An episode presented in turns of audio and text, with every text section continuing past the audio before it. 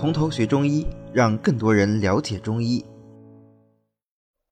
那么，呃，讲到温经止血呢，其实还有一味药啊，也是非常传奇的啊。为什么说它传奇呢？因为只要是我们学中药的都知道这味药，啊，这学过中药都知道这味药。但是这味药呢，基本上大多数人都没用过啊，因为这个药现在实在是太难找了啊，就是造心土。造心土这个药是什么东西呢？就是造心得土啊，就是过去那个土灶啊，就是农村里面就烧柴火、烧稻草的那个、那个、那个、那个灶啊，它土它是用土糊起来的啊。那么它那个灶膛底下其实就是黄土啊。那这个土灶灶内底部中心的这个黄土，烧时间长了以后啊，它中间会有一块又焦又硬的这么土块，这个。啊，就是造型土。那么它有一个很好听的别名，叫伏龙干。嘿嘿，啊，这个名字是不是听起来就特别玄幻呢？那为什么叫这么好听的名字呢？啊，因为造型土温经止血的效果特别好啊，特别好。那么呃，造型土的性味是辛而微温的，归脾胃经。为什么归脾胃经呢？首先，造型黄土啊，对不对啊？过去很多本草书上就写造心黄土啊，它的颜色是黄的嘛，啊，色黄是土色，对吧？脾胃为土啊，啊，所以它善入脾胃经。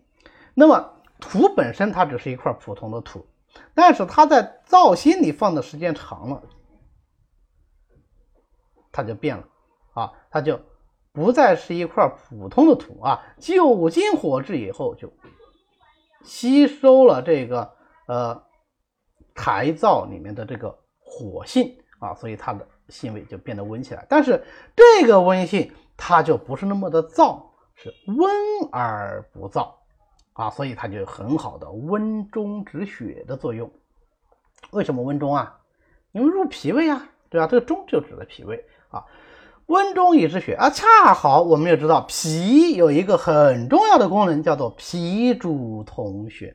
如果脾气虚寒啊，脾气虚或者是脾阳虚啊，脾气虚寒了，不能够统摄血液了，那就会导致什么？就会导致各种出血症啊。我们前面已经分析过啊，这种出血症一定是阴性的出血，阴位的出血会比较多一些啊。这个时候用造心土啊，就能够收好，收到很好的这个温中止血的效果啊。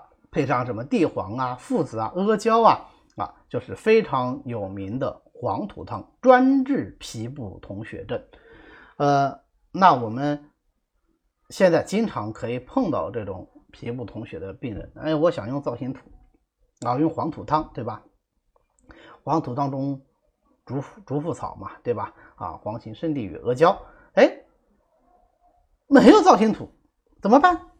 啊，我们现在就只能用赤石脂来代。但是那个效果就天差地别啊！好，那么造性土的温中，除了能够温中止血啊，能够温脾气，然后以助其摄血以外，它还能够温中止呕啊，治疗各种虚寒的呕吐症，或者是虚寒的人参恶阻症啊，配上半夏、干姜啊，就能够治疗。虚寒呕吐，配上苏梗、砂仁、竹茹，就能治疗人参恶阻症啊。苏梗、砂仁、竹茹这三味药本身都是很好的治人参恶阻症的药物啊。再加上造心土，温中止呕，以治其本啊，那它效果就特别的好。温中还能够止泻啊？为什么呢？因为脾阳虚了。就容易有久泻啊，所以它温中止泻，以治疗脾虚久泻症啊。配什么呢？当然就是配上一些啊温脾阳的药物。那我们温阳药已经学过了，我们可以回忆一下有哪些温脾阳的效果比较好一些。那我们当然首先想到就是干姜，对不对啊？那干姜啦、附子啦、啊微肉豆蔻啦，或者是炮姜啊、微姜啊、白术啊，啊这都可以是吧？所以它配上。附子、干姜、白术、微肉豆蔻就能够温脾涩肠，以止脾虚症之久泻啊，这个就是造型土。